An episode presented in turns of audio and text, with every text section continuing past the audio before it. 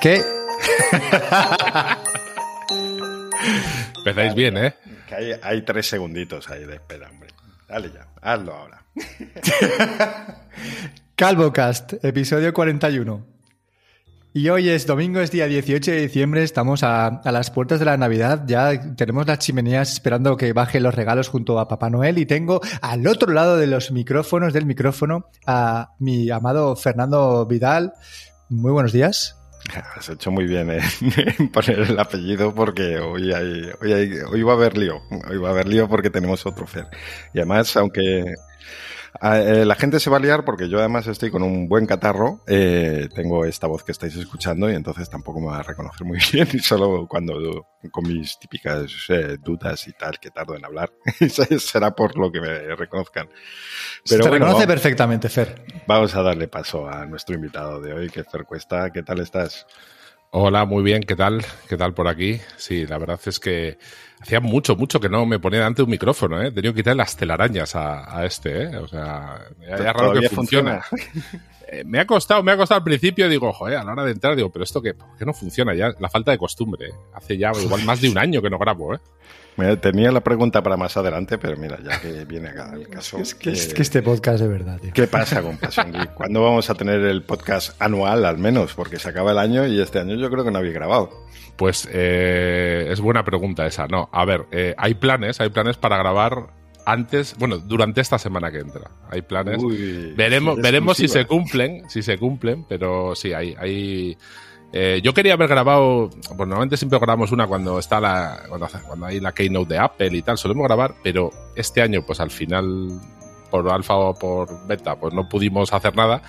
Y, y la idea es grabar eh, ahora uno por Navidad, hablando de, bueno, de las chorradas que siempre hablamos. ¿no? Y es un, tengo, la verdad que igual pensáis que no, pero yo sí que me gustaría grabar más asiduamente, ¿no? Muchas veces lo echo de menos, ¿eh?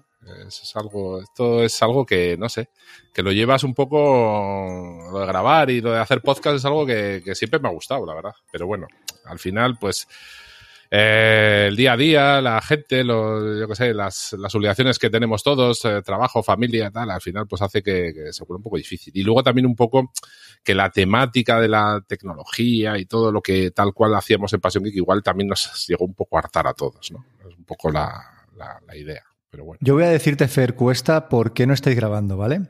Dime, y es por lo siguiente, porque de los tres, eh, el único que tiene pasión geek eres tú.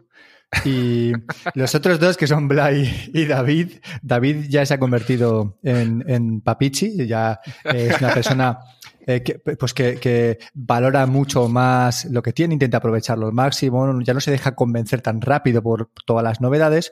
Y luego tenemos a Blay, que es el empresario acomodado, ¿no? Entonces, eh, simplemente lo que hace Blay es comprar lo, lo último que le, que le interesa y que le conviene, sin necesidad de que vea nada más allá, porque lo que le interesa es exactamente eso que tiene ahora mismo. Con lo cual tampoco tiene una necesidad ¿no? de probar cacharros nuevos que, sin embargo, tú pues todavía tienes ese gusanillo por ahí, ¿no? Que te corre por las venas. No, no, ese, sí, ese sí, mirar sí, de vez en cuando los, los píxeles y tal. Ya no des el paso así tan fácil como antes, pero todavía está ahí la, la ilusión. ¿Sabes lo, que, ¿Sabes lo que pasa? Lo que pasa es que, que yo sigo teniendo el gusanillo y yo sí que cogería y probaría un píxel o me compraría el último iPhone y tal, pero luego ya llego a la realidad que tengo aquí dos hijas que cada vez comen más y más y cada vez gastan más y más y al final veo que la cuenta corriente no, no está tan, no está tan bollante como, como en aquella época en la que, bueno, no es que en aquella época tuviera la cuenta bollante, pero vosotros me entendéis, ¿no? En aquella sí. época, pues, pues yo qué sé,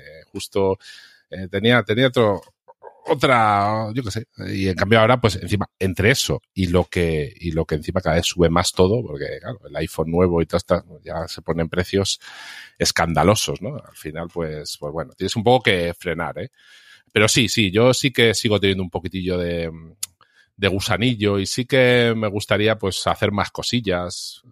A ver, hago cosas a mi a mi manera, ¿no? Yo me entretengo con, con, otras cosas, ¿no? Pero, pero sí, sí que me, siempre, a mí siempre me ha gustado cacharrear.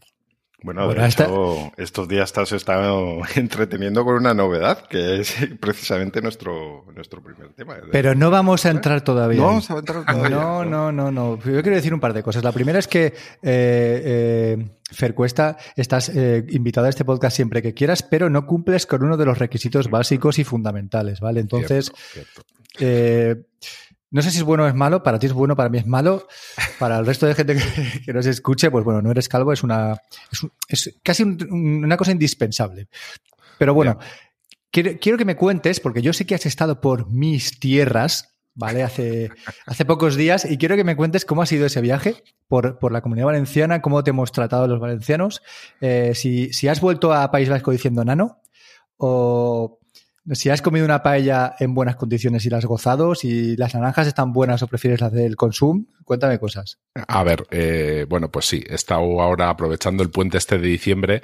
Eh, bueno, el puente, el acueducto, ¿no? Que teníamos una semanita ahí, eh, me he bajado a tus tierras. He dicho, voy a, voy a conocer, a ver, principalmente no, no, he bajado porque me gustara más o menos Valencia, no, no, no vayas a pensar tú, ¿no? Sino simplemente que, sino simplemente es que busqué el sitio de la península ibérica.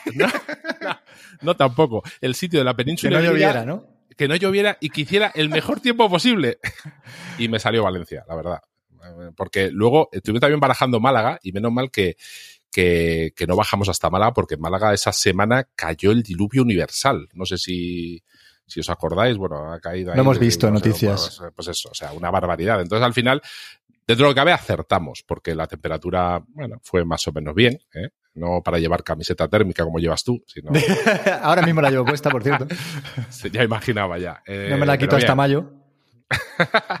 no, pues, pues, pues nada, bajamos hasta allá abajo y, y bien, ¿no? No, la verdad es que eh, yo Valencia la conocía, Valencia capital, que había estado eh, no sé si os acordáis que antaño en Valencia se celebraba la Campus Party. Sí. ¿Os acordáis, no? Sí, sí, pues sí. yo estuve en una Campus Party hace tropecientos años, recién inaugurado el, el, Museo de las Ciencias y las Artes.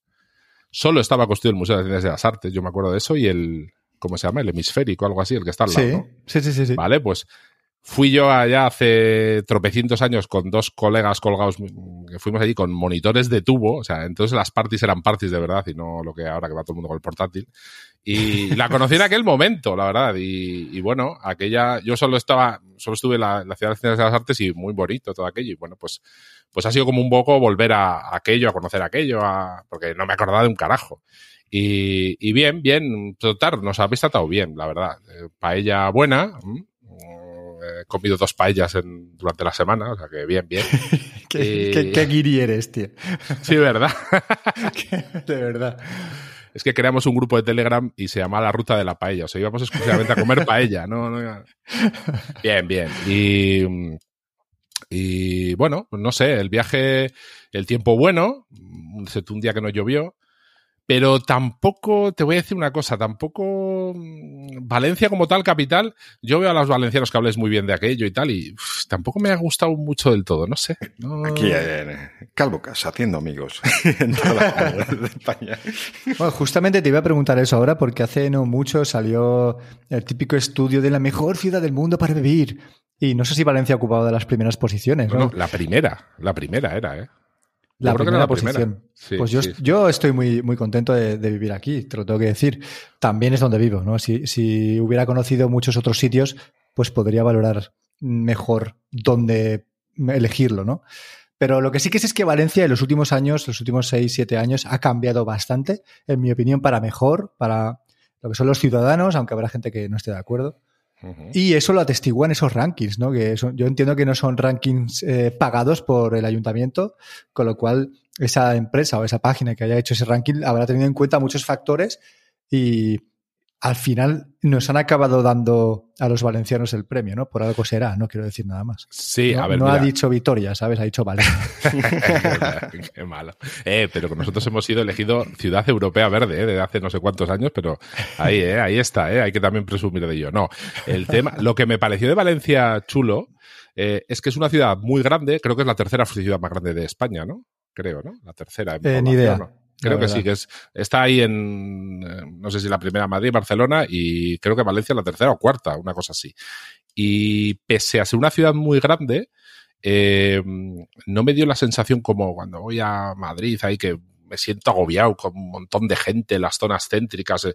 No, me pareció que estaba, no sé, como muy espacioso todo, ¿no? Eso, eso sí que me gustó, la verdad. Estuve por el, la zona centro y aunque había gente, pero no, no me sentía ahí como, no, ya te digo, voy a Madrid y eh, determinadas zonas, sobre todo la zona centro, es que es una locura. O sea, no sé, allí, imagino que ahí no vive casi nadie, ¿no? Pero, pero no, no, no me gusta eso, ¿no? Y eso que me gusta Madrid, ¿eh?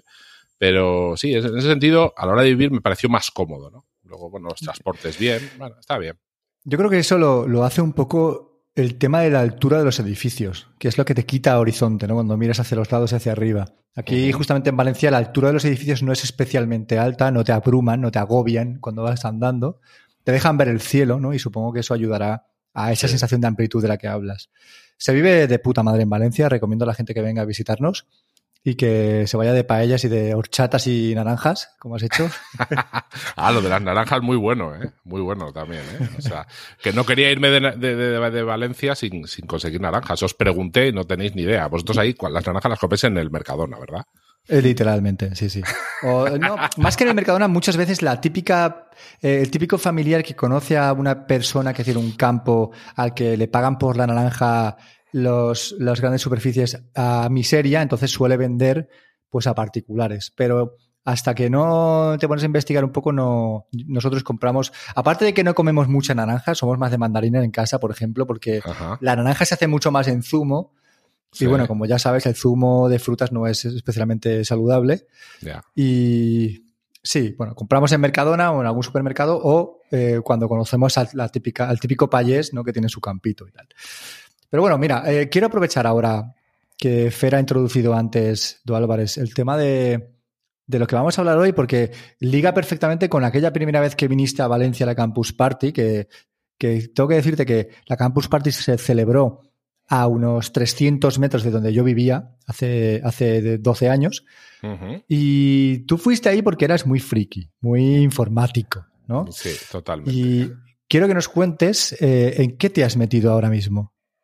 ¿En qué me he metido? Ah, eh, bueno, imagino que te refieres a lo, al tema de, al tema del primer tema, ¿no? al que tema del primer tema. Exactamente, ¿no? Bueno, pues, ¿qué me he metido ahora mismo? Bueno, pues, eh, con todo este tema de, de Twitter, tal cual está con el, con su jefe que cada día piensa de una manera, cada día da más, más bandazos de un sitio para otro. Al final, eh, muchos hemos acabado vosotros también, en Mastodon, ¿no? En la, en la red social, vamos a decir, no es Twitter, ni no es lo mismo, pero bueno, digamos que es un poco lo que, a donde ha ido ahora la gente, ¿no? Aunque creo que ya están saliendo por ahí algunas otras alternativas y tal, pero bueno, Mastodon digamos que es donde se ha ido muchísima gente. El caso es que Mastodon al ser una, al ser una, mm, al ser una red social, por decirlo de alguna manera, federada, con distintos servidores y tal, tienes la posibilidad tú de, montarte tu propia instancia, tu propio servidor, ¿no? Y yo que soy un culo inquieto para estas cosas y que me gusta mucho cacharrear, la verdad, pues con, todo esto, pues decidí montar mi propia instancia. ¿eh? Mm, la verdad que no es, a ver, bueno, voy a decir que sea fácil, fácil, pero tampoco es súper difícil. Eh, hay instrucciones muy buenas, eh, los, los, propios eh, los creadores de Mastodon en su página web tienen colgado todo el código, todo, lo que hay que hacer paso a paso. O sea, realmente lo que hay que tener es un poco pues de tiempo, eh, la infraestructura que se necesita, que se necesita un, servidor, ¿no? Para, para, montar todo aquello. Y, y, realmente es, bueno, pues un poco teclear comandos que, que aparecen, que, que están muy bien señalados en las instrucciones. O sea, realmente no, a ver, yo lo digo que no me parece difícil, pero, pero bueno, a ver, tiene su, su cosilla, ¿no? Un poco tienes que saber un poco de servidores, de tal, igual, pero bueno, tampoco especialmente complicado, ¿no? Eh, bueno, eh, la he montado, la publicité y realmente pues tiene un éxito de, de crítica y público abrumadora, ¿eh? porque tengo, tengo dos usuarios. Eh, no está nada mal, ¿no? No está nada mal. pero puedes verificarte en tu propia instancia. Eh, sí, eso sí, eso sí que puedo hacer, sí. No, pero, pero es, es curioso. No, a ver, yo lo he montado un poco porque a mí todas estas cosas me gustan. Yo no sabía si, si tendría recorrido o no, ¿no? Al final, bueno, lo que me doy cuenta es que quizás en vez de más que bueno, más que crear tu propia instancia, que puedes creártela, ¿no? Para tener a tus colegas o para tener a la gente que tal. Quizás al final no se trata de hacer muchas instancias, sino de, de, coger una generalista, una que funcione bien, que tenga buen, respaldo por detrás y, usarla al final. ¿eh? Yo, em, yo porque me gusta cacharrear mucho y, le, y si no estoy en esto, estoy en otra chorrada, pero, pero tampoco tenía muy claro de que, esto fuera a tener éxito. Si hubiera tenido más éxito, a ver, lo he dejado, llevo ya como un mes o así con esto. Si hubiera tenido más éxito y hubiera visto que pues más gente pues se apunta a la estancia y tal, pues pues igual hubiera no me importaría, ¿eh? No me importa tenerla y administrarla, ¿eh? No, no, me importa. Veo que tampoco es un trabajo súper súper exigente. Ojo, cuidado, porque hay pocos usuarios. Si, hay muchos usuarios ya tienes que intermediar. Un poco, ¿os acordáis la época de los foros en las que había pues moderadores, administradores y demás, no? Claro, si tienes ya mucho tráfico de mensaje, ya hay gente que ya pues que, pues eso, es un poco lo que harán en Twitter y en otras redes sociales. Pues la gente reporta mensajes, oye, mira, que este ha puesto no sé qué mensaje y tal, y tú tienes que intervenir, ¿no? Pero bueno, no es el caso, ¿eh? ahora mismo ya te digo, no es el caso. A mí me interesa mucho esto que cuentas de Mastodon porque si bien en el último mes y medio, dos meses ha habido un éxodo bastante importante ¿no? de gente de Twitter que se ha pasado a Mastodon, que ha conocido eh, lo que es eh, una red federada, una red, digamos, libre, ¿no? que se organiza de, forma parecida pero distinta a la vez, eh, me parece súper interesante ¿no? que, que, que una mm, persona misma pueda crearse su propio sistema para él, eh, para sus amigos, para su grupo de, Boy Scouts, ¿no? Para, quiero decir, para lo que consideren necesario. Y esto lo están haciendo y lo están empezando a hacer empresas. Y lo hacen de forma que de un plumazo eliminan una de las peores características a mi modo de ver que es de Mastodon, que es que tú no te puedas, tú no puedas decir que tú eres quien dices ser. ¿Por qué? Porque yo soy Lucas, pero quizá solo soy Lucas en Mastodon.social, que es la, instancia generalista más grande, ¿no? Pero, sin embargo, habrá otro Lucas que pueda usar mi propio nickname, mi propio usuario, en otra instancia, y si se hace pasar por mí, yo no puedo decir que, no soy esa persona. Sin embargo, cuando tú te creas tu propia instancia y tú mismo te verificas en tu propia instancia, ya puedes aseverar que eres la persona que dices que eres, ¿no? Entonces, la gente del país o la gente de, la empresa X que genera su propia instancia, que aglutina a sus trabajadores bajo ese, ese paraguas de, su propia instancia, ya puede verificarse directamente, no necesita nada más, y, asegurar que, esas personas que trabajan ahí son los periodistas o, los empresarios o los desarrolladores ¿no? de, ese proyecto. Me parece súper interesante, la verdad. Eh, también tengo que decirte que, como tú has dicho antes, creo que la, lo más lógico a la hora de que una persona se pase de Twitter a Mastodon es que elija una instancia grande y asentada. Y para mí, eh, esas dos son Mastodon.social y Mastodon.online. Yo no saldría de esas dos. Sí que hay instancias temáticas, que si eres podcaster, que si te gustan los gatos, que si te gustan los camellos, hay de todo. Pero la que realmente va a asegurar una pervivencia son las grandes. Sí, claro, y, Exacto. Y teniendo la opción de filtrar todo el contenido que tú ves por idioma, ya te aseguras que si no tienes eh, tuts que leer de tus eh, eh, las, personas a las que tú sigues, en la, en la, red local, pues tengas contenido de todo el mundo que habla en castellano, ¿no? Entonces no te vas a aburrir, no te va a faltar contenido, siempre vas a poder conocer a gente nueva y, vas a poder agregar ¿no? a, esos usuarios.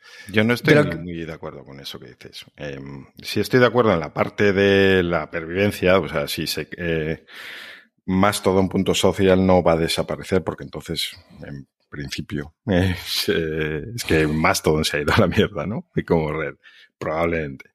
Pero por lo demás, eh, yo sí que veo, si tú tienes la intención de usar Mastodon para algo en particular, que es, también la duda, ¿no? Pero, por ejemplo, pues a mí me interesa mucho temas de podcasting en español y básicamente voy a tutear sobre eso. Pues yo sí que veo interesante meterte en una instancia temática, en ese caso. Eh, porque tú decías, eh, claro, esto de meterse en las instancias, además de porque tienes que estar en un, en un lado, la otra característica de en qué instancia estás es el, timeline de esa instancia. Tú dices, puedes filtrar por español, ya, vale. Pero tú estás filtrando por gente que hable en español en Mastodon Social, es decir, medio mundo mastodontil. Eso no es filtrar, eso no me vale de nada. Eh, tienes ahí de todo. Eh, no, no es ningún filtro. Mientras que si tú estás en una instancia temática, siempre y cuando, repito, a ti te interese un tema en particular, eh, pues me parece mucho más interesante. Como decía, pues una instancia que se dedica al podcasting en español, pues la gente que está ahí vas a, vas a tener mucho más fácil encontrar gente a la que te interese seguir. Entonces, bueno, no, no lo veo como lo ves tú en ese caso. Yo estoy en una generalista, eh, que es más punto to, que la cogí en su momento porque las dos grandotas de todo eh, estaban ocupadas, no permitían registros nuevos y porque tenía un dominio pequeño y, o sea, fue, fue ese el criterio de selección. Pero no descarto más adelante a lo mejor meterme en, en, algo que me interese más. Eh, donde pueda sacarle partido al, al timeline eh, propio de la instancia. Porque Yo lo que pasa es que... No, no, lo, no lo uso porque es demasiado generalista. Es... Claro. Es que justamente a mí eso es lo que me interesa, porque yo no, no tuteo sobre un tema en concreto, con lo cual eh, si empieza a poner, por ejemplo, lo que subí ayer, ¿no? Una foto de, del hemisféric en Valencia, pues que se reflejaba en el no sé qué, o si subo un vídeo eh, mío, como hice ayer también, subido en una barca eh, remando por la piscina esa de la Ciudad de las Artes. Quiero decir, eso a la gente de, de la instancia del podcast no le va a interesar. Sí, pero mm, tampoco creo, o sea, no es necesariamente una instancia para hablar única y exclusivamente sobre podcasting en el ejemplo que estamos poniendo. Es simplemente gente interesada en eso y que mm, va a publicar cosas sobre eso habitualmente. Pero no veo necesario que si tú te metes en podcastersespañoles.to eh, solo puedas tutear, a no ser que las reglas de ese servidor, porque eso luego es otra historia, que cada servidor, esto lo vas aprendiendo poco a poco, cada servidor tiene sus propias normas. Puedes eh, decir, pues aquí no hay comentarios políticos en las instancias de Fercuesta, por ejemplo. Ningún tipo de comentarios políticos y, que te banen o cualquier cosa por, por algún comentario de ese tipo, sin que tú te des cuenta mm, de que no están permitidos, ¿no? Eh, que también me parece interesante, o sea, es otra forma de filtrar, pues si yo no quiero nada de fútbol, pues sí, me busco una que esté de Operación Triunfo, yo qué sé, que esté específicamente prohibido eso, pues.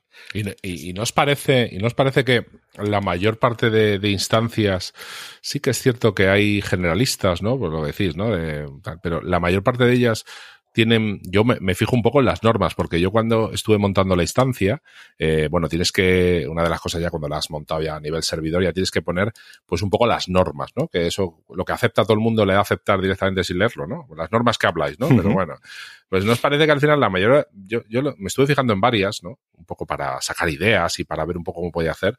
Y la verdad es que casi todos tiran un poco por el tema, eh, por el tema generalista, es decir, bueno, al final son normas muy genéricas, ¿no?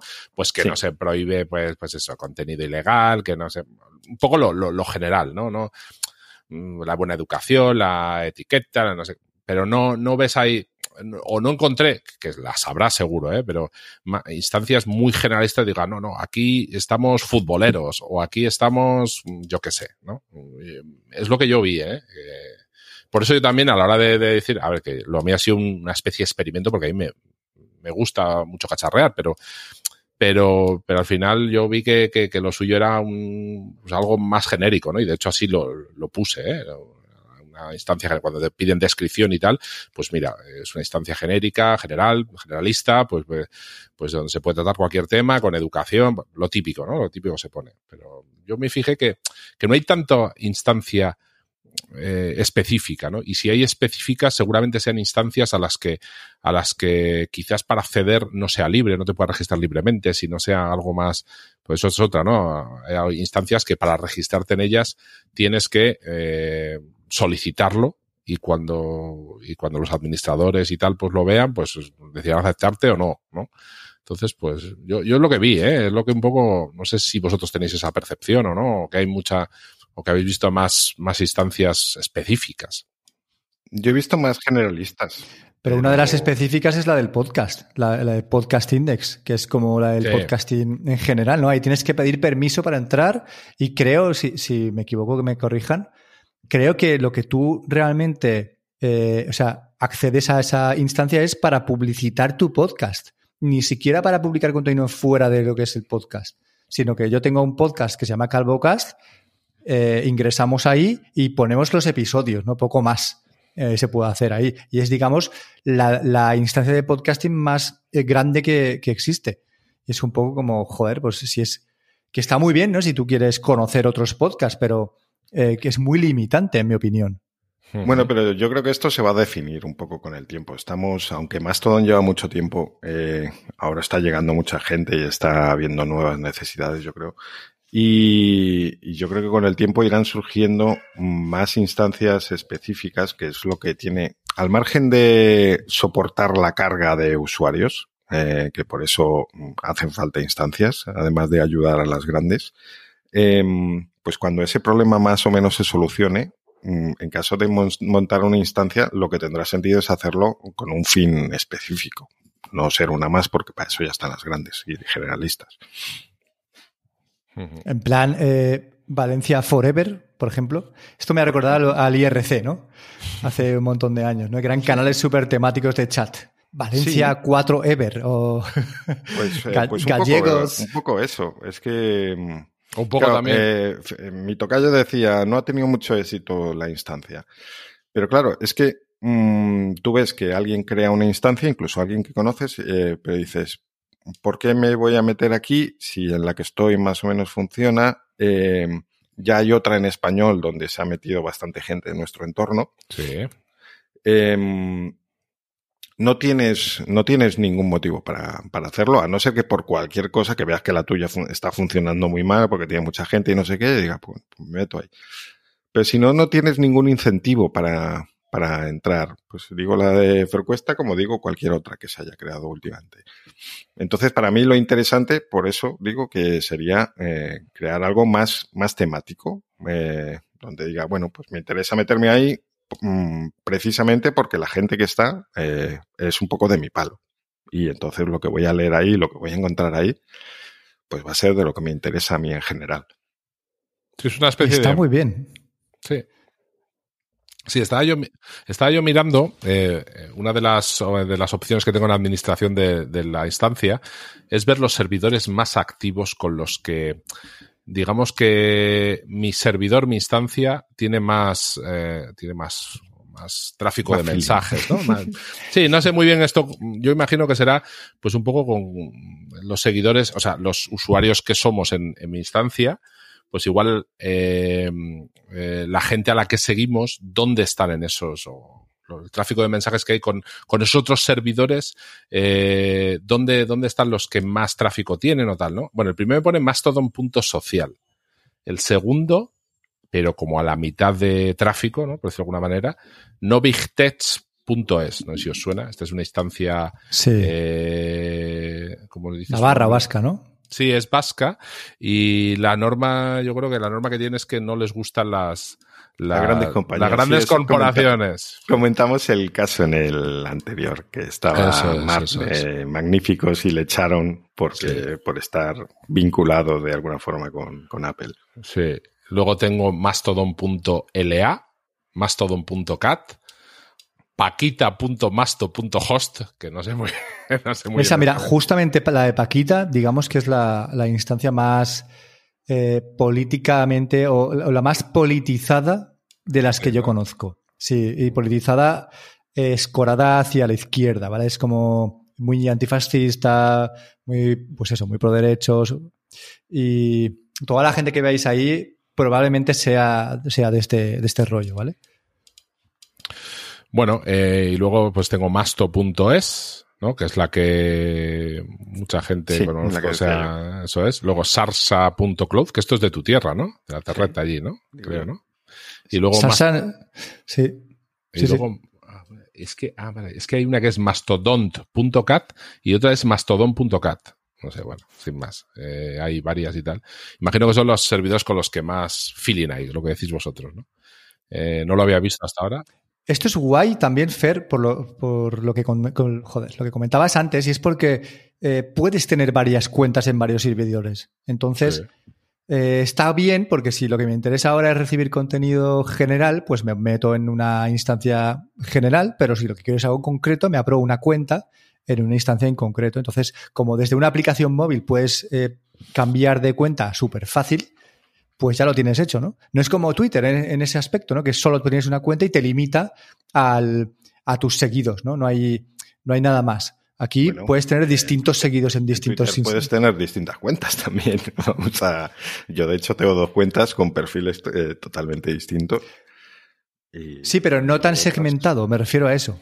bueno, los segmentas, eh, sí, los segmentas tú por a quién sigues y... Eso es. Porque yo de hecho tengo una que llevo años sin usarla, pero eh, hace años sí que la he usado un poco eh, para mi perfil profesional, digamos, eh, y seguía a gente relacionada con mi profesión y mi timeline pues es de gente. Pues es, me hice como una instancia yo. Sí, pero tuviste que buscarlos uno a uno, no, no, no, correcto. No es la instancia de tu trabajo en el que todo el mundo trabaja de eso. ¿Cómo me terminas dando la razón con lo de las instancias con fines particulares. Claro, no, pero aún así ya te digo, a, cualquier persona que ahora mismo esté pensando en pasarse a Mastodon, yo lo que le diría es que se vaya a una general. para, para empezar, sin duda. Yo también. porque además tiene varias ventajas. Y mira, y eh, aprovecho para preguntaros una, una, duda que tengo, que no sé si es así Mastodon en general o si tiene que ver con las instancias. Yo veo que a mí en Twitter me interesaban ya no solo lo, que publica la gente, sino las conversaciones que surgían ahí. No por cotillear, sino porque muchas veces en las respuestas es donde estaba lo interesante. Y veo que en Mastodon lo que me sucede es que cuando me cuesta mucho seguir las conversaciones, cuando alguien publica algo y luego hay respuestas de gente que sigo también, no salen. Tengo que entrar en el tut original y abrir la conversación. Mientras que en Twitter sí que me salían en timeline general las respuestas, siempre y cuando fuera gente que, yo sigo. Entonces, mi duda es, si esto de que no salen las respuestas en el timeline es porque no estamos en la misma instancia o si es así siempre por diseño y no voy a ver nunca las respuestas a no ser que entre específicamente la conversación. Mm. Os he dejado. os he dejado sin palabras. Yo creo que, yo creo que es la. Em, creo que es porque no es porque esa gente no está en la misma instancia, creo, ¿eh? Pero mi apuesta es esa, pero no, no estoy muy seguro. Es que esto de las instancias está muy bien, pero también tiene limitaciones de este tipo, como no poder ver a los, a la gente que sigue otros, que volvemos a, que lo hacen para evitar mm, temas de acosos y demás, y cotilleos y similares y me parece muy bien, pero a veces por evitar unas cosas pierdes otras, como por ejemplo en este caso llegas a una red nueva y ¿qué es lo primero que haces? Pues a la gente que conoces, ver a quién sigue porque seguramente ahí encuentres gente que tú también quieres seguir. Y eso con el tema de las instancias se dificulta porque solo puedes, yo solo eh, puedo ver a los que sigue eh, Lucas que estén en mi misma instancia. Solo me van a salir esos. Y bueno, eso para mí es una limitación. Sí, para mí también. Para mí también. Yo creo que eso lo puedes ver si entras en mi perfil web. y yo tengo activada la opción de que te deje verlo. Efectivamente. ¿Vale? Entonces, a mí eso me parece súper guay, aunque a la hora de encontrar gente me parece una putada porque cuesta más encontrar gente que te interese. Pero por la otra parte, me gusta eh, decidir yo mismo si yo quiero que, alguien pueda entrar en mi perfil y ver a quién yo sigo, con lo cual es como eh, ver mis intimidades. Por lo que comentabais del tema de las respuestas en, a los tuts, no lo tengo nada claro porque a veces me aparecen y a veces no, y no sé si es porque yo escribo un tut y la gente que responde a ese tut, luego tú ves esas respuestas, pero sin embargo, si yo lo escribo, una persona contesta y otra persona contesta a la, a la, a la respuesta ya no te aparece. Es como raro, ¿vale? La, la, el árbol que tiene, ¿no? De, de, cómo se va disgregando todo, es como, como extraño, ¿no? ¿no? Yo tampoco acabo de entenderlo muy bien. A veces me toca volver varias veces al tuto original para intentar encontrar todas las respuestas que ha habido y luego buscar entre las respuestas de las respuestas. Eh, me parece curioso que Mastodon, por ejemplo, lleve tantos años en marcha, tío, y sea una aplicación que funciona peor que Twitter. Y esto, mm, luego lo comentaremos, me, me ocurre con otras páginas web, ¿no? Que, son servicios, pues eso, que son eh, pues federados, que, no tienen a grandes empresas detrás. Tío, si llevas tantos años detrás, o sea, eh, desarrollando la aplicación, ¿cómo puede ser que, haya esas pegas, ¿no? Que, que, la aplicación vaya lenta. Ya no te hablo de cuando haya mucha carga en el servidor, sino que en general la ves más tosca, ¿no? La, la ves que, se mueve con, con, menos soltura, que tiene más fallos que yo entiendo que es una persona o varias o un grupo que está detrás, que la desarrolla y tal, ¿no? Pero que ya es mucho tiempo, tío. Que, que quizá este sea otro escollo a la hora de que la gente la, la quiera adoptar. Y con esto, Fer, Do Álvarez, vuelvo a lo que hablábamos hace tres semanas. ¿Realmente quiere más todo aunque la gente se mude ahí? Que es la gran pregunta. Y, y la respuesta probablemente sea no. Con lo cual, pues bueno, pero yo, que ya estoy de lleno ahí y que lo que quiero es disfrutar de la aplicación, muchas veces me veo eh, pues un poco frustrado, pues porque se, se, cuelga, eh, no me notifica las cosas como debe y ese tipo de cosas que, que joder. Cuando hablas de mucho tiempo. ¿Te refieres específicamente a la aplicación para ellos o al servicio de Mastodon en general? No, al servicio, al servicio en general.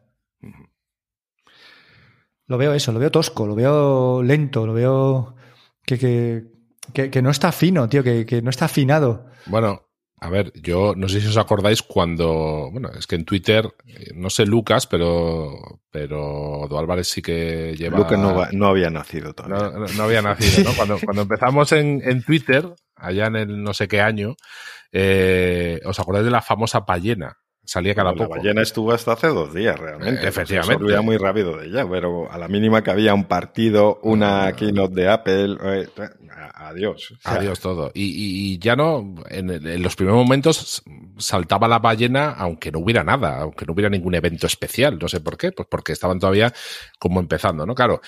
Eh, Lucas dice, joder, pero si esto lleva también muchísimo tiempo, pero claro, aquí lo que hablamos es que no hay una empresa detrás, o sea, no hay, no hay una empresa que, que ponga pasta y que diga, mira, desarrollo, contrato ingenieros, contrato tal. Mm, aquí es todo gente un poco de manera altruista, ¿no? Lo que, los que hacen todo esto, al final esto todo es gratis, ¿no? A ver si hay que poner un servidor y el servidor tiene sus costes, pero lo que es el desarrollo del, de toda la aplicación, ¿no? De todo lo que tú instalas en el servidor, todo eso, eh, vamos, tú agarras, puedes cogerte el código, te lo traes, te lo instalas en, pues lo que he hecho yo, ¿no? Te lo instalas en un servidor y lo pones en marcha. Entonces, todo ese desarrollo, que, que es un desarrollo costoso, ostras, eso estará en manos de, de, de, X personas, pero que en sus tiempos libres, porque de esto no ganan dinero. O sea, no, no hay publicidad, no hay nada. ¿De dónde saca esta gente dinero?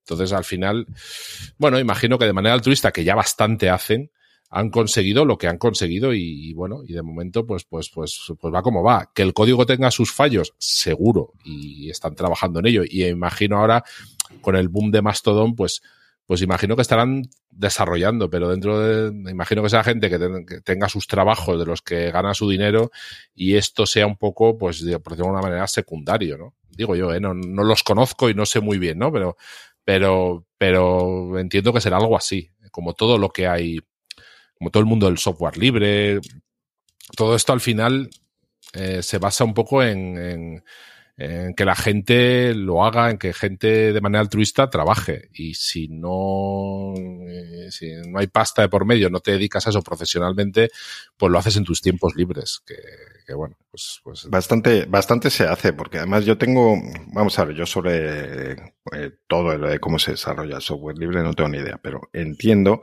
que es un poco diseño de comité. O sea, que no hay como en una empresa una dirección clara, a veces no lo hay ni en las empresas, una dirección clara que, que marque unas pautas de vamos a ir por aquí, eh, porque lo digo yo y porque lo he decidido, y para bien o para mal, esta es la dirección. Mientras que en el, en el caso del software libre es todo como más, mm, es más difícil que haya una dirección clara y marcada Eh, por supuesto que se, hay reuniones y se habla y se dice vamos a hacer esto, pero al final volvemos a lo de que es gente trabajando, eh, regalando su tiempo porque le apetece y que tampoco tiene por qué seguir estrictamente las normas que le impliquen porque bastante hace eh, dando su tiempo porque le apetece. ¿no? Bueno, hay, para eso están también las donaciones, ¿no? que es la, la, otra cara de la moneda, ¿no? Las personas que realmente les, les, pagamos, porque Fer, tú y yo estamos en. No sé si Fer Cuesta estará donando a, a Mastodon. No, pero, no lo he hecho, pero, pero tengo idea de hacerlo. ¿eh? La verdad que me pues, parece. Eh, Don Álvarez y yo lo estamos haciendo, creemos, por lo menos por mi parte, creo que es necesario para que esto se mantenga el más tiempo, el mayor tiempo posible.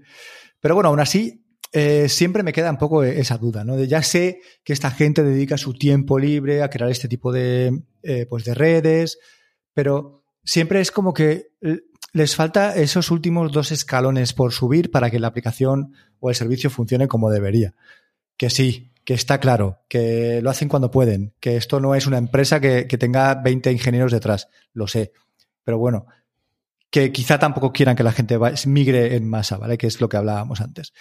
Eh, Fer Cuesta, me interesa saber, cuando tú te montas una instancia, ¿qué es lo que necesitas? Porque entiendo que necesitas un servidor, que donde lo contratas, y que eh, luego tendrás que meter algún tipo de plugins para, para pues todo el rollo este del Activity Puff, ¿no? Para que cuando yo pongo un archivo, un enlace, se vea la previsualización y todo este rollo. Cuéntanos por encima, sí, para personas poco técnicas, porque yo no lo soy, cómo funciona tener esa, esa instancia. Y de, y de paso, eh, ya para no, no, volver luego sobre ello, eh, yo quería preguntar cuando, cuando ahí decías que, que tienes poco movimiento ahora, mmm, si tuvieras muchos registros, si hubiese mucho movimiento, además del tema de moderación, eh, ¿qué implicaciones tendría para ti en cuanto a hardware o contratación de líneas telefónicas o cómo? Vale. Bueno, porque no tengo ni idea y, y quiero saber qué pasa. Vale, vamos, vamos así, sin, sin ser demasiado técnicos.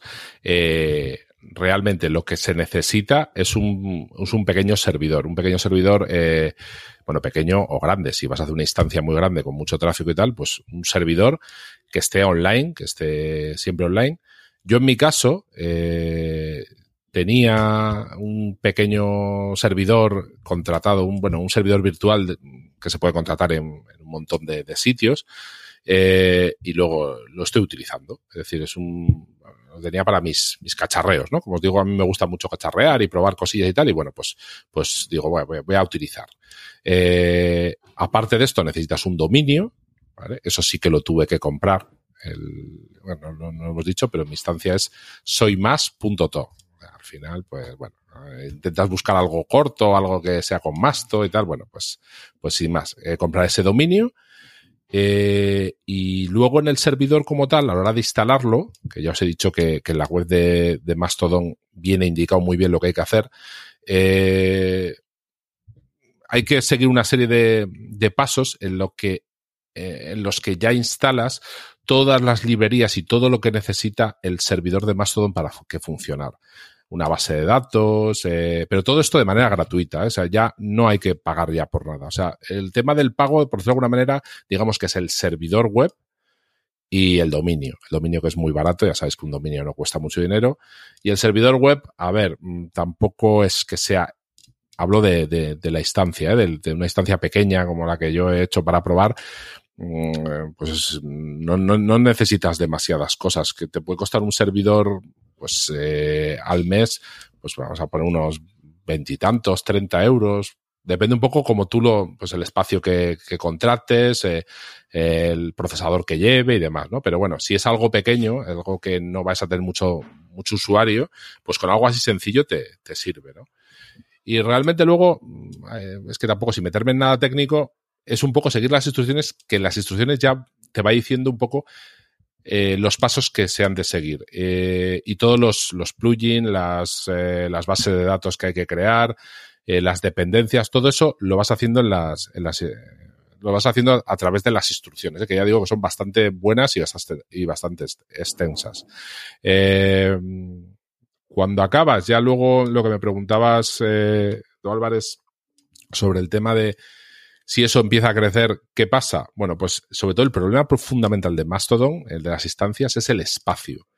Eh, si empiezas a tener muchos usuarios, eh, claro, la gente pues eh, sube imágenes o incluso las imágenes que enlazan desde otros servidores, se hace una réplica en el tuyo, ¿vale? Entonces, si empiezas, empiezas a subir, yo creo que eso es un problema, yo lo, lo, veo así, ¿no? Porque al final, si tú que estás en Mastodon punto social, por ejemplo, publicas una foto, pero alguien de mi, de mi instancia la retutea, una, eh, la imagen también se copia al servidor mío. Entonces, al final, em, si tienes, con pocos usuarios que yo tengo ahora mismo, no hay ningún problema porque no, no estamos hablando de mucho tráfico, pero, joder, un servidor en el que ya tengas, imaginaos, yo qué sé, pues 100 personas, eh, que tampoco son una burrada, ¿no? Pero 100 personas, claro, si la gente tiene un cierto tráfico, empiezan a retutear a no sé qué tal de otros servidores, al final el, espacio, el espacio que tienes en el servidor empieza cada vez a menos, cada vez a menos, hasta que, que tienes problemas en ese sentido. Digamos que yo es un poco el escollo más, y lo que mucha gente comenta. ¿eh? Por eso, por eso, eh, más todo en la propia administración, se puede definir en tu instancia para que borre los tuts anteriores a X fecha y, eso se hace mucho, ¿no? Es decir, en muchos, eh, en muchas instancias lo que yo veo es que, pues, yo qué sé, tres meses y a los tres meses te borra todos los tuts que hubiera más antiguos. De esa manera, pues un poco controlas un poco el, espacio en sí, porque claro, al final eh, hablabais de las de las donaciones, ¿no? Imagino que lo vosotros habéis donado es a vuestra instancia en sí, ¿no? Imagino. A los dos, a la distancia y al. Bueno, pues exactamente. Entonces, eh, eso está bien, ¿no? Al final, donas a tu servidor, que está bien porque haces que, bueno, pues ese coste que tienes mensual, si es una instancia un poco grande, pues que pues al final yo os he dicho algo pequeño, ¿no? Pues veintitantos, treinta, cuarenta euros, pero si, si tienes ya una instancia un poco pues ya de 100 personas, Imagino que ya eso será, en vez de pues 30 euros, serán 60 o 70 o 100, no, no lo sé, ¿no? Entonces al final, pues claro, empieza a ser un coste que para una persona o de manera altruista lo ha montado, pues hombre, ya es un coste que de asumir es, es complicado, ¿no? Y es un poco, la, poco así, sin entrar mucho técnico, lo que, los requisitos que tiene, ¿no? Ya veis que no es tal no es tanto difícil, ¿no? Por decirlo de alguna manera, pero sí que eh, el problema que yo le veo a esto, que no sé si lo solucionarán en, desarrollos futuros, es el tema del espacio que consume. Eso sí que, sí que me doy cuenta que, de cara a tener muchos usuarios empezaría a ser un problema. Y de hecho yo he visto... que cuando hablabais de... O sea, cuando se habla de crear una instancia, eh, siempre pensaba en una instancia, en un servidor físico que tú tuvieras en tu, en tu casa. Eh, Puedes hacerlo así también, si quieres. Por eso hablaba de lo del espacio, de lo de la línea, incluso de, tu propia conexión. Eh, eh, pensaba que iba por ahí, no me daba cuenta de que lo puedes hacer, evidentemente, con un, con un servidor web. Sí, a ver, puede. lo que dices tú es verdad, o sea, tú lo puedes montar en, en un equipo en tu casa, sin ningún problema. Si tienes una buena conexión, lo puedes montar sin ninguna pega. A mí, a nivel de seguridad no me gusta mucho, porque al final, eh, si tú eso lo publicitas, todo el mundo sabe la IP de tu casa, ¿no? No me acaba de gustar. A nivel seguridad, ¿eh? O sea, yo, mm, a ver, si es todo una instancia muy privada en la que todos sois amiguetes y tal igual, y bueno, no, no tiene por qué pasar nada, ¿no? Pero no me gusta tanto esa opción, ¿no? Pero bueno, sí que lo puedes hacer, ¿eh? sin ningún problema. Eh, puedes montarte en tu casa una instancia de Mastodon sin problemas. Sí que podría dar más problemas porque la IP en tu casa ya sabéis que las eh, no es fija, es decir, cambia, ¿no? Cada X tiempo el operador te reinicia y te cambia la IP. Y eso igual puede ser un problema de cara, a ver, se puede solucionar de otra manera, pero bueno, mm, yo personalmente, si alguien quiere montarse una instancia, yo desde luego que aconsejaría más hacerlo en un servidor virtual contratado, en un servidor físico, lo que quiera, pero en un sitio mm, pagando, vamos, de alguna manera, en un sitio más, más adecuado para ello. ¿eh? Yo eso sí que lo tengo claro, vamos. A nivel seguridad y tal me, parece lo más apropiado. ¿Y cuál es el futuro de tu instancia, Feder Cuesta? pues ya, ya, ya os lo he adelantado en, al principio de todo.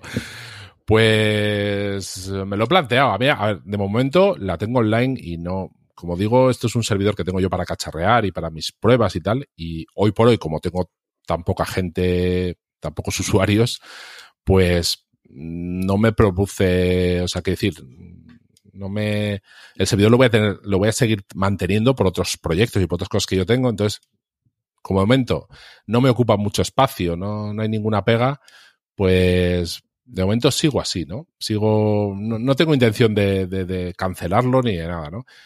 Eh, lo he pensado, he pensado, digo, joder, pues es que igual, yo qué sé, pues como tengo tan pocos usuarios y al final esto tampoco tiene mucho recorrido en hablar con los usuarios, con los usuarios y decir, oye, mira, mm, lo voy a quitar porque al final tampoco esto tiene mucho recorrido. Pero no, no acabo de decidirlo, no, no sé, no, no, sé lo que, no sé lo que hacer, no, no tomo una decisión al respecto, la verdad. No, sé. otra pregunta, otra pregunta. Si lo cerraras, ¿a qué instancia te irías? Ah, pues tampoco lo he pensado. Imagino que a más todo un punto social. Yo imagino que sí. Creo que sí. Creo por, por lo que decíais un poco antes al principio. Eh, al final, más todo un punto, punto social es la instancia primaria y desde luego que es la más asentada y la que va a seguir ahí. Eh, las demás, pues eh, yo qué sé, puede pasar cualquier cosa. Al final, no olvidemos que estas instancias, como yo he montado uno, las que las demás se han montado también por gente de manera altruista que cualquier momento, mm, yo qué sé, pueden coger y decir, oye, mira, pues es que esto me sale carísimo y no lo voy a seguir manteniendo. No lo sé. Puede pasar, ¿eh? O sea, es una posibilidad que cabe. Al final, yo no sé muy bien eh, el servidor donde estoy, sea la que sea, quién lo mantiene, cuánto está pagando, si le produce o no, yo qué sé, otro tipo de problemas. No sé, no sé. yo iría a una nada si se, si se cierra, eh, de todas formas. Quiero decir, en principio no, supongo que si alguien cierra su instancia lo avisa. Sí, sí, sí. A ver, es lo que hay que hacer. Cambias eh, de instancia y ya está. O sea, no es que sea porque se puede perder alguna cosa, eh, no es que sea súper cómodo y como para estar cambiando instancia todos los días, pero bueno, ya no pasa nada, que no es como si cierra Twitter. No. y te quedas sin, sin cuentas, sin seguidores, sin tal, y a qué red me voy. Sí, sí, sí. No es tan problemático. otra y no pasa nada. O sea, no veo tan importante el, es que tengo que estar en una garantizada porque si no, tú imagínate que cierran. Bueno, pues si cierran te cambias y ya está. Es un, vas a pasar ahí un ratito haciendo la gestión y ya está. Como en la oficina del banco, ¿no?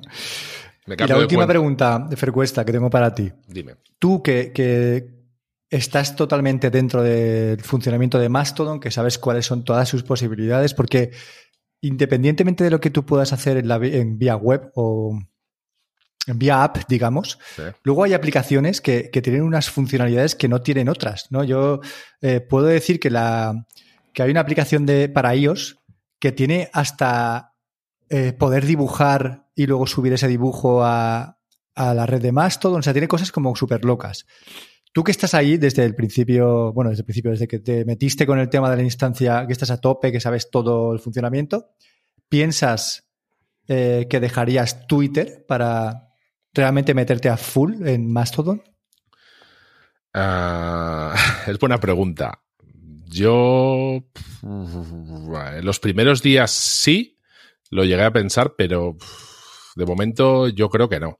Para mí son dos redes sociales complementarias. No, no tengo por qué dejar Twitter mm, y meterme a full a, Mastodon, ¿no? Sino, bueno, no sé, me, me, gusta el desarrollo de Mastodon, me gusta lo que hay en Mastodon la, el ambiente que de momento hay y la verdad que eso sí que me, me parece muy positivo, pero tampoco como para apostar todo y decir, no, dejo Twitter y me voy allá y ya no quiero saber nada más de Twitter, como hay gente que he visto que ha hecho, pues tampoco es mi, mi, mi idea, ¿no? La verdad. No, ya te digo, me gusta y, quiero seguir el, el porque esto tiene desarrollo, ¿eh? Y, e imagino que todo este boom que tiene ahora eh, significará que seguirán desarrollando y no me extrañaría en breve ver la versión, creo que estamos ahora en la versión 4.02, si no recuerdo mal, del código de Mastodon. Y no me extrañaría que en, en, poco tiempo los desarrolladores sacaran una versión más nueva con más funcionalidades, con más cosas, porque al final es eso, o sea, mm, es una red social que está muy viva. A mí, a mí eso sí que me gusta, la verdad. Y, no me no tengo intención de dejarla, ¿eh? aunque quite mi instancia, porque al final vea que no tengo recorrido o lo que fuera, pero mm, es un sitio en el que quiero estar. Me gusta. Es que eh, decía Lucas lo de las aplicaciones con funciones locas y tal. Estamos viendo que vienen desarrolladores que estuvieron en Twitter, como Tapbots, el famoso desarrollador de Tweetbot. Eh, y volvemos un poco a esa época de Twitter donde era algo vivo, donde había funciones nuevas porque las sacaba un desarrollador para su aplicación y el resto las implementaban también en las suyas y tal y cual. Eh, y en Mastodon estamos viendo eso, esa eh, que es una red viva que se mueve, que hay funciones nuevas, tiene sus limitaciones, sí, pero te vas encontrando cositas de, ah, mira, pues aquí en esta aplicación sí que puedes hacer esto y tal. Mientras que Twitter lleva años estancada, siendo más o menos lo mismo, hemos visto funciones adicionales y complementarias como lo de los spaces y tal y cual, pero lo que es de, de Twitter en sí, eh, no hemos visto novedades en muchísimo tiempo. Eh, o sea, se ha mantenido exactamente igual. Aparte de que cada vez llega más publicidad y, cosas eh, más bien malas, eh, no hemos visto mucho movimiento que sí vemos en, en Mastodon. Entonces, pues bueno, yo estoy con mi tocayo en, lo de que para mí de momento son complementarias. Me gusta, como he dicho muchas veces, el ambiente que hay en Mastodon, aunque tengo claro que cuando llegue más gente, pues terminará siendo un sitio con mucha gente y con lo bueno y lo malo del ser humano en general. Pero no veo la necesidad de cerrar Twitter, al menos por ahora, y eh, sí que las veo como algo complementario. Es, eh, Twitter es como más grande, como el, el mundo en general y más todo donde puedes hacer tu pequeño cortijo, como, pues como teníamos nuestros microentornos en Twitter hace años, donde éramos unos cuantos y ya está, con una orientación un poco más friki quizá, o al menos por lo que, por la gente a la que sigo yo. Pero bueno, me complementarias, no, no necesariamente excluyentes. Yo lo bueno que le veo es que comentabas que Twitter se ha quedado estancadísimo en cuanto a, nuevas funcionalidades en los últimos años y es que además de eso, y lo que me parece más importante es que Twitter ha, ha obligado a los desarrolladores a tener un techo, a decir, mira, tú vas a tener tu aplicación de terceros, como puede ser Tweetbot, pero no vas a poder implementar todas estas novedades que yo me guardo para la aplicación oficial, ¿no? Y hablamos de las encuestas, hablamos de, todo el tema de los, de los espacios y muchas más cosas que por API ¿no? estaban limitadas a desarrolladores de terceros, con lo cual ha habido mucha queja ¿no? por parte de estos desarrolladores de, tío, es que cada vez puedo hacer menos cosas, con lo cual mi aplicación cada día tiene menos sentido porque la aplicación oficial de Twitter incorpora todas las novedades, pero la mía no. Con lo cual la gente a la hora de elegir elegirá la aplicación oficial y entonces Twitter domina por completo el mercado de la aplicación y ya puede meterte publicidad, puede meterte eh, fulanito sigue a no sé quién y tú porque no lo sigues, ¿no? Y este tipo de mierdas que yo creo que todo el mundo, o prácticamente todo el mundo, odia de Twitter.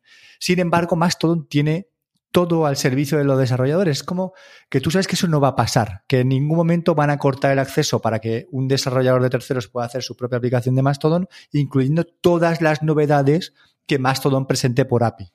Y es que me parece cojonudo, tío. Me parece eso como una maravilla, ¿sabes? Que. Y es lo bueno del software libre y de, Claro, es que antes hablaba de lo malo del software libre, que no haya una empresa detrás con pasta, con tal, con una dirección clara, no sé qué. Y, pero lo bueno es que no hay una empresa detrás que tiene unos accionistas que le están diciendo que dónde está la pasta.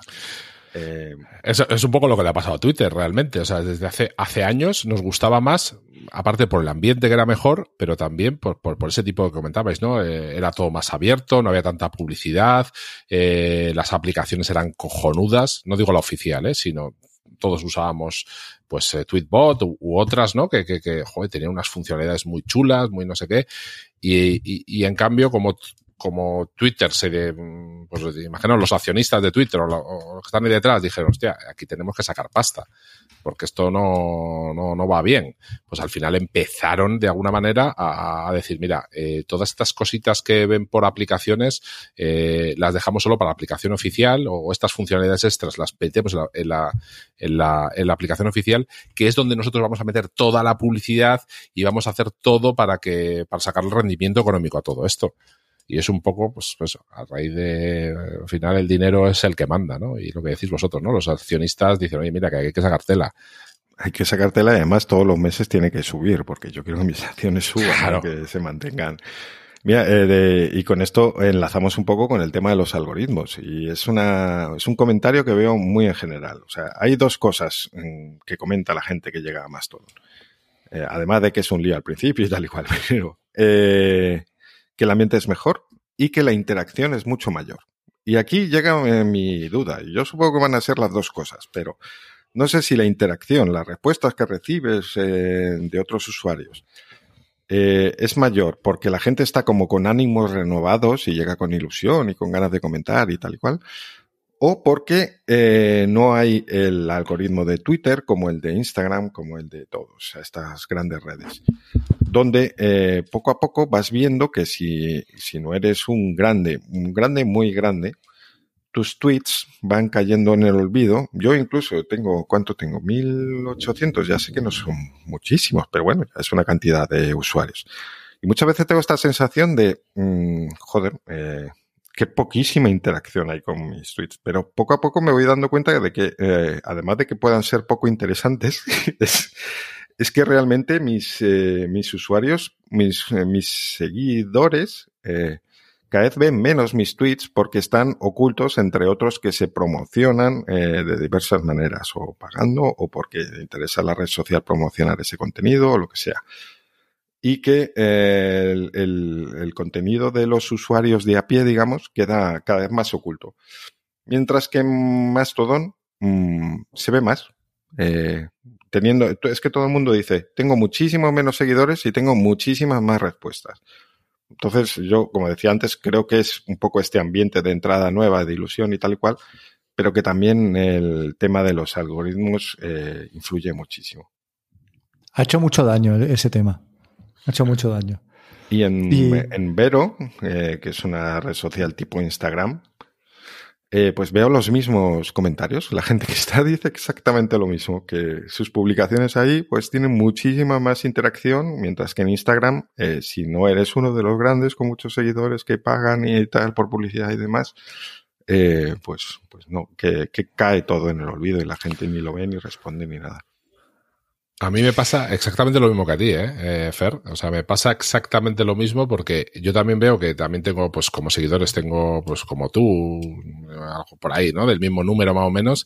Y yo cada vez veo en Twitter, pues ponemos cualquier cosa. Cierto es que pongo muy pocas cosas ya, ¿no? También es verdad. Yo también. Y, y, y, veo que tienen poco recorrido, ¿no? Que me responde poca gente y tal. No, a ver, sí que, bueno, pues por ejemplo, ahora con el tema de, eh, me sirvió con el tema de las naranjas cuando estuve en Valencia, y quería, pregunté en Twitter y al final a través de Twitter fue alguien que me respondió y me puso en contacto con un agricultor, ¿no? Sí que es verdad. La verdad que ahí en ese sentido creo que, bueno, de alguna manera me sirvió, pero sí que en general veo mucha menos interacción. Más eh, la gente como que, no sé, si es que no, no ve mis tweets o yo qué sé, o no, no sé muy bien. Yo con esto tengo una anécdota, y es que hace, hace ya tiempo vi a, a, mi hermana, eh, estaba con Instagram y estaba dándole like a todo el mundo. Y yo le dije, mm".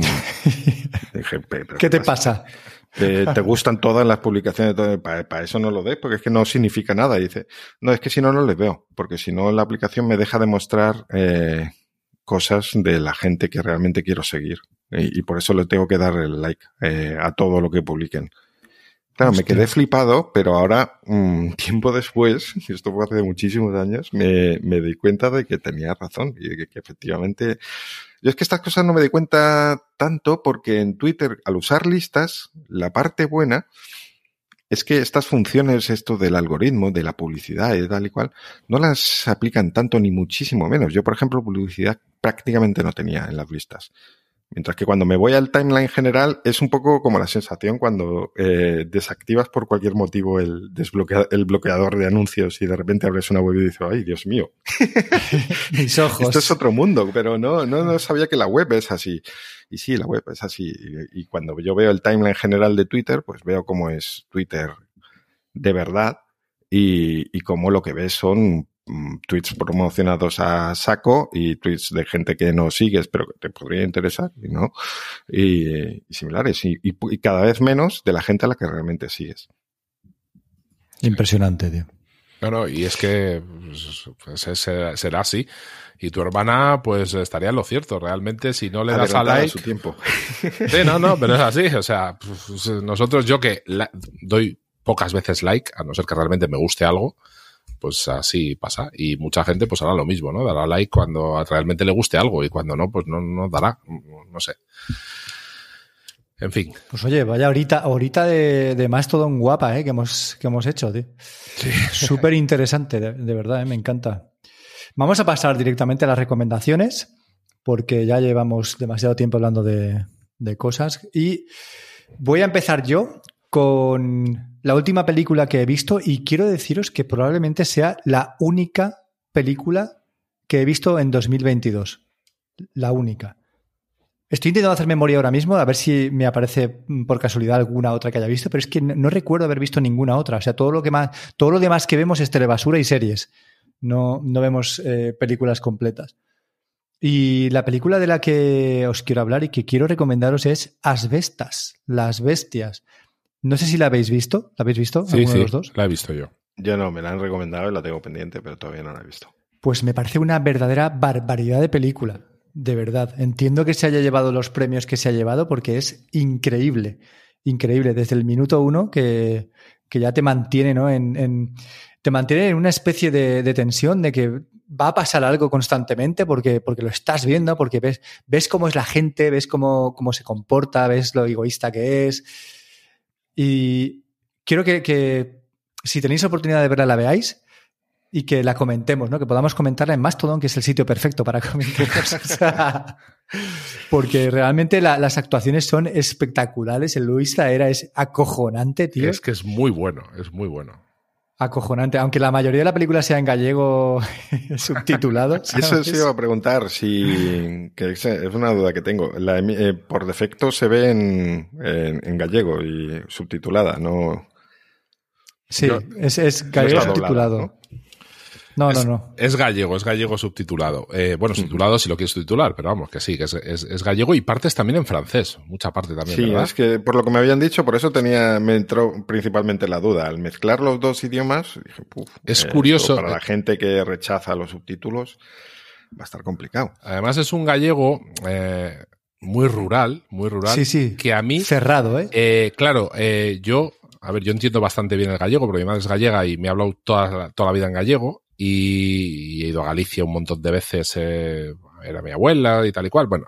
Eh, y ostras, y yo te juro que al principio que, o sea, me, costaba seguir a Luis, claro, Luis es gallego, Luis Zaera es gallego, y me costaba muchísimo, digo, hostia, ¿qué, ¿qué, cojones ha dicho aquí el tío este? Esto es un gallego, pero muy cerrado, ¿eh? Pero muy, muy cerrado. Además, Galicia es muy grande y en diferentes zonas de Galicia hablan de una manera, bueno, eh, mi tocayo... Totalmente distinta. Exactamente, mi tocayo lo puede confirmar, que vive allí, pero, pero es que hay, cambia mucho, ¿no? Entonces, claro, yo digo, ostras, pero ¿qué ha dicho? Encima es un, como está ambientado las bestas, es un entorno rural, eh, ostras, es un gallego a veces complicado de entender. ¿eh? Yo recomiendo a la gente que no tal que se ponga los subtítulos porque si no se pierden muchas cosas. ¿eh? Está muy bien, muy bien. A mí me gustó mucho la película. Es una pasada. Y aparte es una película que habla del acoso y muchas veces ese propio acoso, cuando tú lo estás viendo en una película, lo puedes trasladar a, a, situaciones cotidianas de tu vida, ¿no? Por ejemplo, yo lo puedo trasladar a una situación que pudiera vivir mi hija en su colegio, ¿vale? Y siempre es la sensación de indefensión, ¿no? La sensación de que, de que la única opción buena que hay es mala, porque implica que, que tú mismo puedas ser el agresor, ¿vale? No, cuando tú vas al, al, director del colegio y le dices, es que mira, le están pegando a mi hija o la están puteando, le están quitando el bocadillo, y el director del colegio te dice, no, es que son niños, es que están jugando, es que ha sido sin querer, ¿no? Y tú ves que las situaciones se repiten y que tu hija llega jodida al colegio, o sea, del colegio, y que las cosas no cambian. Al final, Claro, llega un momento en que, tienes que plantearte qué es lo que tienes que hacer con tu vida, con tu hija, si cambiarla de colegio, ¿sabes? Si, si ir tú con una puta ametralladora y decirle, mira, esta es la última putísima vez que tú vas a hacer esto a mi hija, porque es una película que te pone en, en una situación súper incómoda, súper incómoda, pero que a la vez considero súper necesaria también, ¿no? Para entender qué es lo que ocurre. Así que nada, esa es mi recomendación de, esta semana para la gente y, nos vemos y espero vuestras respuestas en Mastodon. Yo traigo eh, una extensión eh, para, aceptar las cookies. Tú defines por defecto cómo, quieres, qué tipo de cookies quieres aceptar y cuáles no. Y pues, típico, cuando entras a una web, él automáticamente Debería, digo debería porque no siempre funciona, no siempre detecta el mensaje, pero funciona bastante bien, es gratuito y además, al menos en iOS, su política de privacidad es eh, pues, datos que recoge la aplicación, porque claro, con esto siempre queda la duda de no quiero que otros me sigan y al final me está haciendo el seguimiento el que acepta las cookies. no recoge ningún tipo de datos. Eso, pues la verdad que me, me tranquiliza bastante. Se llama Stardust eh, Stardust, se escribe, eh, Cookie Cutter, y eh, está disponible en prácticamente todo, para todos los navegadores, para Mac, para, para iOS, no sé si para Android, pero bueno, echarle un ojo. Qué guay, pues esto me lo voy a descargar, ¿eh? me interesa mogollón. Gracias, Fer. Es, interesante, sí. Fer Cuesta, ¿qué tienes? Yo, a ver, yo voy a recomendaros me habéis pillado ahí, yo no tenía nada preparado. Pero bueno, voy a recomendar la, última aplicación que me he instalado en, el iPhone eh, para bloquear el spam, que esto habéis hablado vosotros últimamente, ¿verdad? Sí. Se llama Cal Blocker. No sé si conocéis. Cal Blocker. No. Bueno, pues podéis buscar. Eh, y bueno, es una aplicación que, que, como su nombre dice, pues permite hay que, se puede pagar por ella, pero bueno, la misma, la, misma, de manera básica también te, protege.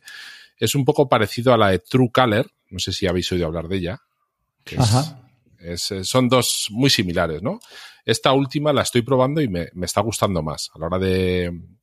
Realmente en, eh, te bloquea las llamadas entrantes, aunque lo que, lo que yo creo que hace iOS, más que bloquear, es te avisa, te sale un mensaje cuando alguien, tú recibes una llamada y si ese número que te está llamando eh, en su base de datos aparece como que pues son spammer o tal, pues te avisa y te pone, eh, podría ser, no sé qué, no sé cuánto, spam.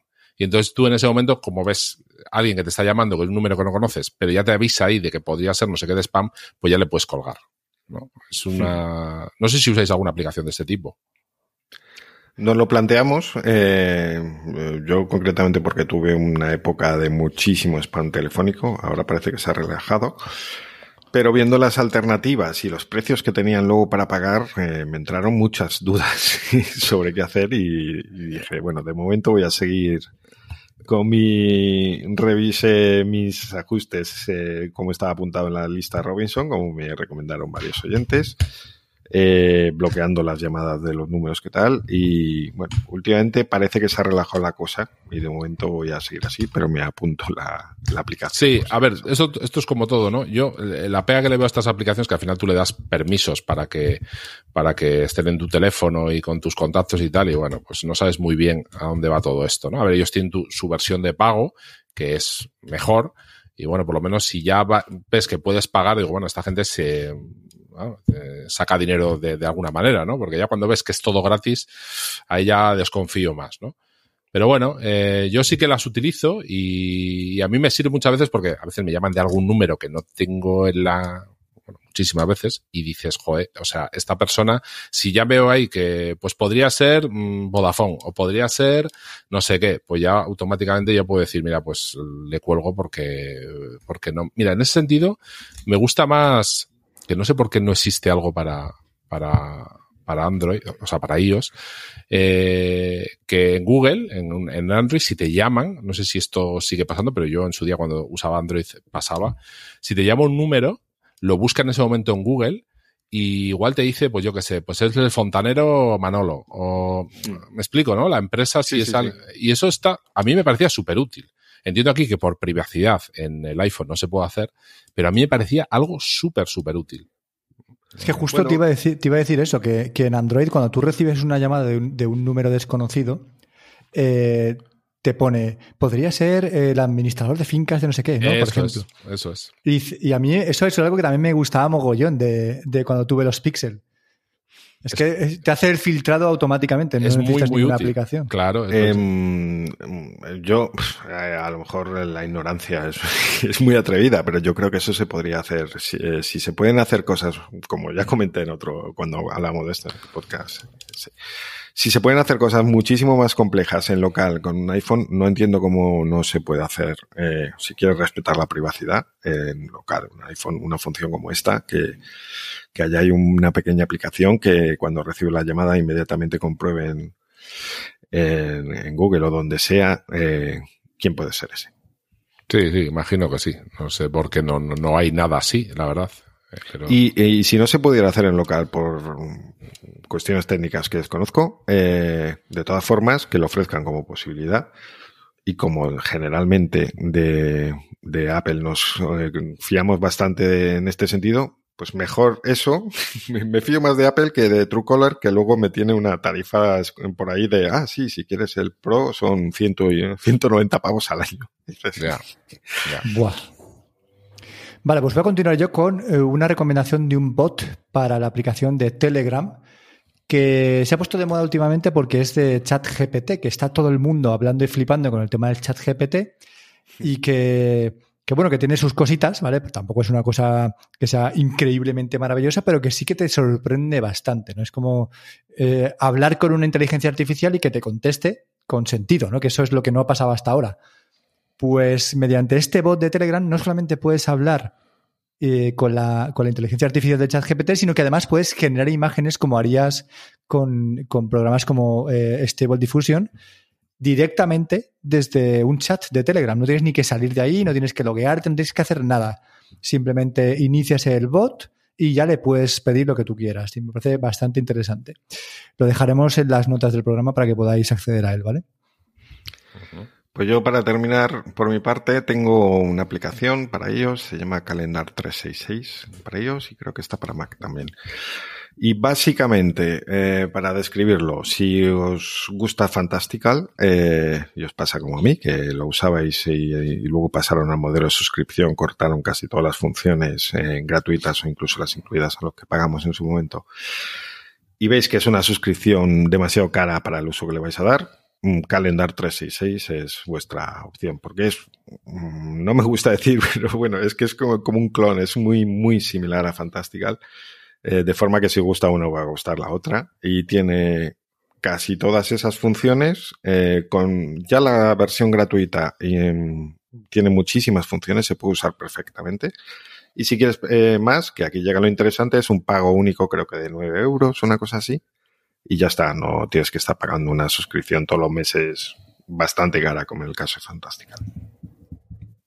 Pues muy interesante. sin embargo, Fer, veo que aquí hay apuntado una cosa que pone llavero que no sé si es tuyo. Eh, pues si no, es del espíritu. no, quise darle, hacer clic eh, por, por, no romper la... Ya me... ah, vale, vale, vale. Sí, sí, es mío, es mío. Vale, luego lo... Luego lo vale. Venga, pues yo voy a acabar entonces mis recomendaciones de hoy, de esta semana, con otra aplicación de, de código abierto, libre, Mm, bonita para todos los públicos que viene a sustituir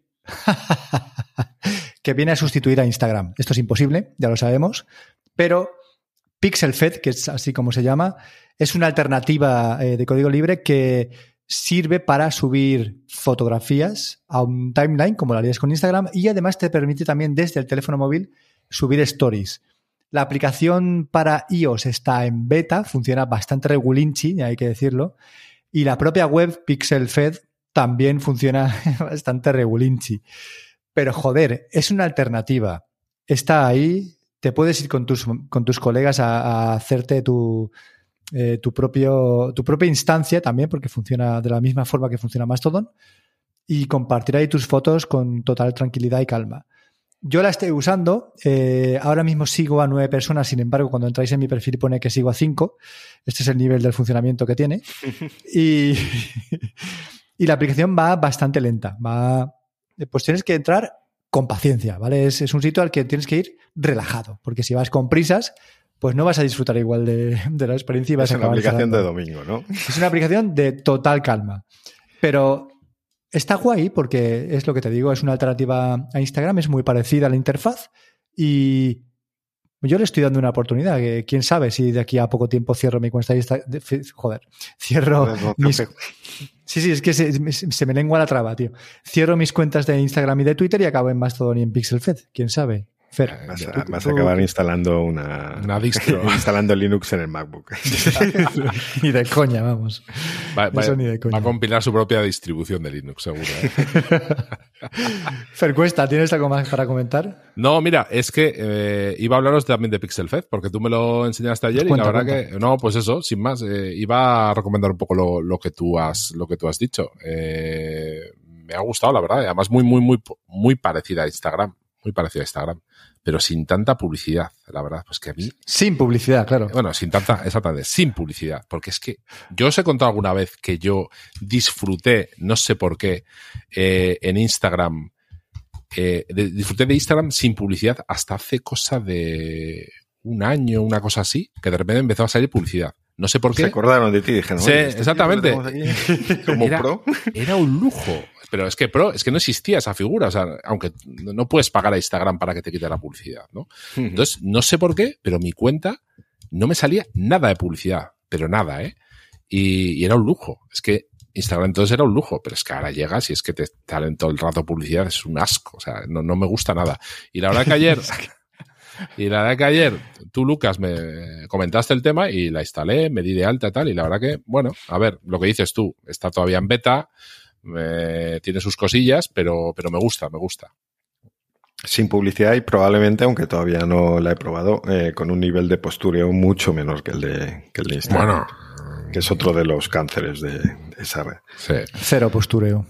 Así Por em, eh, lo que comentabas del llavero es eh, nada. Em, yo uso un llavero de estos, no sé si decir minimalista. Bueno, son como dos plaquitas de metal unidas en los extremos y tú pones ya, eh, las llaves a ambos lados de forma que te quedan eh, te quedan de una forma que en el bolsillo pues no te vas clavando las llaves, no se van moviendo. Es, eh, es un llavero que me gusta. Vamos. simplemente era esto y ahora han sacado, es, la marca es Smart, aunque hay muchas marcas que sacan llaveros de este tipo. Eh, y la novedad, por lo que los traigo aquí ahora, es porque han sacado, como curiosidad, una versión con eh, que funciona en la, en la red Apple Find My, en la red Buscar. O sea, que es como si fuera este mismo llavero. Había algunos modelos que se le podía añadir el, ah, ¿cómo se llama? El AirTag. o sea, tú te comprabas un AirTag aparte y lo, y lo ponías en el llavero, pero quedaba como más tosco. ¿eh? Y ahora el propio llavero integra el AirTag, digamos. Eh, de forma que eso, eh, funciona con el buscar sin tener que ponerle el AirTag colgando tú aparte ni nada. Bueno, echarle un ojo, es bastante caro es, en, este modelo especialmente, pero si, si, perdéis habitualmente las llaves os puede salir. lo, estoy viendo y estoy, estoy flipando porque tiene linterna, sí. ¿vale? Tiene un puerto de carga para recargarlo. Sí. Y tiene abre botellas. Bueno, el abre botellas en ese caso supongo que será uno de los accesorios adicionales que se pone como si fuera un, Sí, porque es, mira, una forma de describirlo queda como si fuera una eh, navaja suiza, las llaves. Sí, sí, totalmente. no he conseguido eh, describirlo bien y creo que es una buena forma de hacerlo. Qué curioso. Y pues, además de las llaves, pues puede meter accesorios. Evidentemente, llega un momento que si le metes demasiadas llaves, pues ya queda demasiado gordo, ya queda muy incómodo, pesado y demás. cuando tienes más de tres casas no puedes, ¿no? Esto queda bonito en las fotos, pero al final lo realmente interesante es mantener las llaves al mínimo, tener cuatro llaves. Yo creo que es el perfecto y ya está. Yo tengo que decir que eres un cabrón porque me has generado una necesidad con este trasto. ¿eh? pues mira, hasta ahora, ahora, hasta ahora no habíamos... Ahora que viene sus majestades, pues seguramente hay alguien por ahí con ganas de comprarte algo y que no sabe qué comprarte. Pues, pues no, no, es, a, mí, a mí me ha gustado, ¿eh? Me ha gustado porque la verdad que lo que decís, el AirTag, pues en, un llavero como que no, no me gustaba, pero esto sí que me gusta, ¿eh? Con la linternita y tal, que a veces también me viene bien, tiene que andar sacando el móvil y tal, recargable. No sé cuánto durará la batería, ¿eh? Pero recargable pues eh, que se pueda recargar, entiendo que, bueno, pues tendrá su duración y muy chulo. Sí, que luego cuando quieras encontrarlo no tenga batería. También, puede ser, también puede ser. Pero bueno, Estoy leyendo Las, las, reviews, tiene 44 reviews de, de tres estrellas en total. Y he bajado, digo, qué raro que tenga solo tres estrellas de cinco. Y leo, primera review, una estrella. Eh, Jasper Alman. Dice, no sé por qué el servicio de entrega todavía muestra que no hay un número registrado para, para este envío. Pero, ¿por qué por eso es estrella por eso? Tío, es como... Bueno, eso es lo típico como en Sigo bajando. Espera, espera. Quejándose del Seur y de... Sigo bajando. Una estrella eh, de Jimmy Berglund. No he recibido mi producto. Sigo bajando. Tres estrellas de Andreas. Eh, no he recibido nada todavía. Pero, tío, si no lo has recibido, ¿por qué lo valoras con una estrella o con tres? O sea, ¿no será otro tipo de problema el que tú tienes, tío? No sé. Claro. En fin, pinta muy bien, la verdad, el llavero. Sí. Pinta guay. Lo compraré para mi... mi... No, no, os voy a decir nada. Si queréis saberlo, en mi newsletter. Pues mira, esta semana yo creo que no tenemos comentarios de los oyentes. Aprovechamos para decir que nos gustan mucho los comentarios y que eh, nos podéis eh, decir si debemos dispensar a Fer Cuesta alguna otra vez de su obligación de raparse el pelo para venir al podcast. y que suba foto, tío. Y para, eh, es que iba por ahí yo. Eh, yo tengo mucha memoria, sobre todo para cosas así random. Y recuerdo eh, que hay una foto de esa, eh, de esa campus party de Valencia de Farcuesta. Yo ¡Hostia! recuerdo haber visto esa foto. Lo que no recuerdo exactamente es como la, la, tengo más o menos en la cabeza, pero no exactamente. Ya sé que eh, Tocayo sé que te estoy dando muchísimo miedo en estos momentos. pero quiero volver a verla. Esa foto era muy graciosa y queremos volver a verla. Eh, si no puede ser en público, eh, por lo menos nosotros. Claro. Eso ya queda a tu elección. Yo tengo... Y si puede ser en público, se sube a Instagram, ¿eh? de la cuenta de Calvo Caspod. Tengo, tengo una anécdota de ese, viaje. Fue la, fue la campus, ¿no? Pero, pero no fue en el recinto de la campus. Y es que eh, cuando, bueno, pues los típicos éramos tres colegas y tal, y dijimos, bueno, aparte de estar aquí en la campus, pues vamos a salir un poco a ver algo aquí de, pues bueno, de la zona y tal. Y fuimos a, a unas cuevas que hay que se va en barca, las cuevas de Valdusó. Corrígeme, Lucas, y, si me equivoco. Eh, ni puta idea, tío. No, joder. joder. Tú que eres de Valencia o de Albacete. puta idea, vamos. Suele bueno, pasar. Bueno, el caso, el caso es que a la vuelta, cuando volvíamos ya para dormir allí en la campus y tal, eh, el coche, o sea, en medio del típico baden este que te ponen para que reduzca la velocidad, el típico este de goma, este que pom, pom que saltas, ¿no?